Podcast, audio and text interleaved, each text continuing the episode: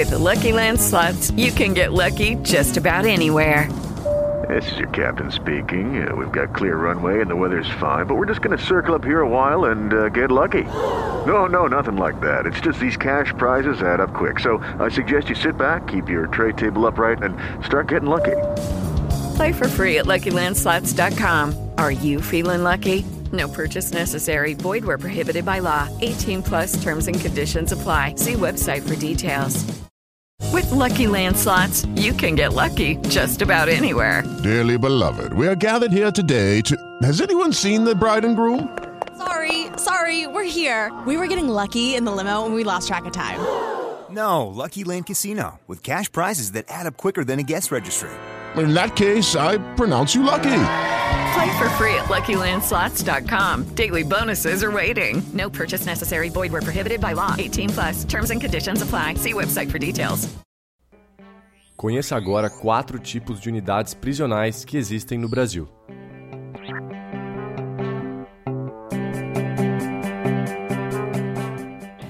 Para abrigar seus mais de 622 mil presos, o Brasil conta com cerca de 1,4 mil unidades prisionais, mas boa parte delas não são penitenciárias. Existem diferentes tipos de unidades prisionais destinadas a presos em situações distintas.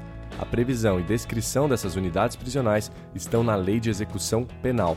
A maior parte do sistema penitenciário fica por conta dos estados. Dos 622 mil presos no Brasil, 584 mil estão no sistema penitenciário estadual, segundo o Infopem de dezembro de 2014. Outra parte, cerca de 37 mil, estão sob custódia de secretarias de segurança ou cadeias de delegacias. O sistema federal é bem mais restrito, com apenas quatro unidades, cada uma com capacidade máxima de 208 detentos. Sobre as penitenciárias, elas são os locais onde se abrigam os condenados ao regime fechado. A Lei de Execução Penal determina que os detentos das penitenciárias tenham cela individual com dormitório e banheiro. As celas devem ser salubres e ter área mínima de 6 metros quadrados. A penitenciária deve ficar localizada longe das áreas urbanas, mas, ao mesmo tempo, em um lugar que possibilite as visitas aos presos. O artigo 87 da Lei de Execução Penal, que fala sobre as penitenciárias, também contém um parágrafo afirmando que a União e Estados podem construir penitenciárias para presos, tanto provisórios quanto condenados em regime fechado, que estiverem sujeitos ao chamado regime disciplinar diferenciado. Esse é o mais rígido regime presente na nossa legislação e é aplicado a indivíduos de alto risco, que cometeram um crime doloso, ou seja, intencional, ou que sejam suspeitos de participar de quadrilhas ou outras organizações criminosas. Hoje, existem quatro penitenciárias federais de segurança máxima que abrigam presos de alta periculosidade ou que correm alto risco, como líderes do crime organizado. Elas ficam localizadas em Catanduvas, no Paraná, Campo Grande, Mato Grosso do Sul, Porto Velho, Roraima e Mossoró, em Rondônia. Segundo dados do Infopem de junho de 2014, o Brasil possui 260 penitenciárias, prisões que originalmente foram construídas para abrigar condenados ao regime fechado. Elas apresentam 18% do total de unidades prisionais no Brasil. Também temos as colônias agrícolas, industriais e similares. Como a gente falou, as penitenciárias abrigam os sentenciados a regime fechado. Já as colônias agrícolas, industriais e similares são instalações voltadas para o regime semiaberto. A lei de execução penal é sucinta quanto às colônias. Prevê que os condenados podem ser alojados em quartos coletivos. Também diz que os presos trabalham nas próprias colônias. E esse trabalho ajuda a diminuir a pena do condenado.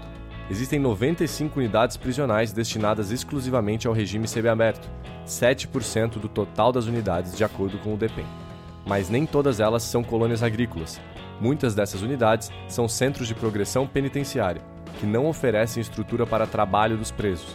Nesse caso, o condenado no semiaberto pode trabalhar ou estudar fora da prisão durante o dia e voltar para a cela antes das 19 horas. Temos também a Casa do Albergado, que é o terceiro tipo de estabelecimento prisional previsto na Lei de Execução Penal.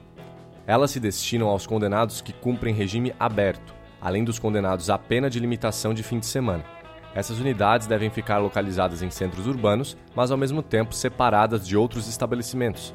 Além disso, a casa do albergado não pode ter qualquer obstáculo físico contra a fuga, ou seja, o condenado não é trancafiado atrás de grades. A casa do albergado também deve ter espaços para aulas e palestras. Evidentemente, os presos em casas do albergado devem ser indivíduos com um bom comportamento e que ofereçam pouco ou nenhum risco à sociedade. Outro requisito é que estejam trabalhando e que voltem de noite para o estabelecimento. O condenado precisa, acima de tudo, ter grande senso de responsabilidade. Apenas 23 unidades prisionais brasileiras são voltadas para o regime aberto, o que representa 2% do total. Muitos estados sequer possuem casas do albergado. O estado com maior número desses estabelecimentos é Rondônia, com 5. Certamente, ainda estamos distantes de cumprir a regra de uma dessas dependências por região, conforme prevê a lei. Por fim, a Lei de Execução Penal também prevê unidades específicas para presos em regime provisório, ou seja, aqueles que ainda aguardam sentença. É chamada de cadeia pública. A lei determina que exista uma cadeia pública por comarca e que fiquem próximas a centros urbanos, a fim de que os presos provisórios não fiquem muito distantes de seu meio social e familiar. As prisões para recolhimento de presos provisórios são as mais comuns do nosso sistema prisional. Temos 725 unidades, ou seja, 51% do total, de acordo com o DEPEN. Como você percebeu, a gente citou a lei de execução penal em todos os momentos. Agora, ela realmente é cumprida? Existe um consenso de que as regras previstas na Lei 7.210 de 1994 não são plenamente aplicadas nas prisões brasileiras. Os próprios dados do DEPEN revelam que boa parte das unidades são destinadas a presos de vários regimes, 125 delas, ou seja, 9% do total, mais do que prisões para o regime semiaberto. Além disso, mesmo entre as prisões construídas exclusivamente para um tipo de regime, existem muitas que não cumprem o seu propósito original. Por exemplo, das 260 penitenciárias que deveriam abrigar apenas condenados ao regime fechado, 208 não seguem a regra à risca. Muitas abrigam os que estão no semiaberto, por não existir vagas suficientes para esse regime. O mesmo acontece com as cadeias para presos provisórios. 606 das 725 também recebem presos condenados, situação que é proibida pela Lei de Execução Penal. O Infopen também revela que grande parte dos estabelecimentos não possuem todas as condições previstas em lei. 51% das unidades não possuem módulos de saúde, 42% não possuem espaço para educação e 70% não contam com oficinas de trabalho. Esses serviços deveriam estar presentes em todas as unidades, de acordo com a lei. Além disso, existe o problema da superlotação, que acaba por violar as regras de salubridade colocadas para todas as unidades prisionais. Há quase 250 mil presos em regime fechado para apenas 164 mil vagas, impossibilitando a oferta de celas individuais para todos. Também há quase 90 mil presos no semiaberto para 67 mil vagas. Em geral, as unidades prisionais brasileiras não possuem estrutura adequada para servir ao que determina a lei.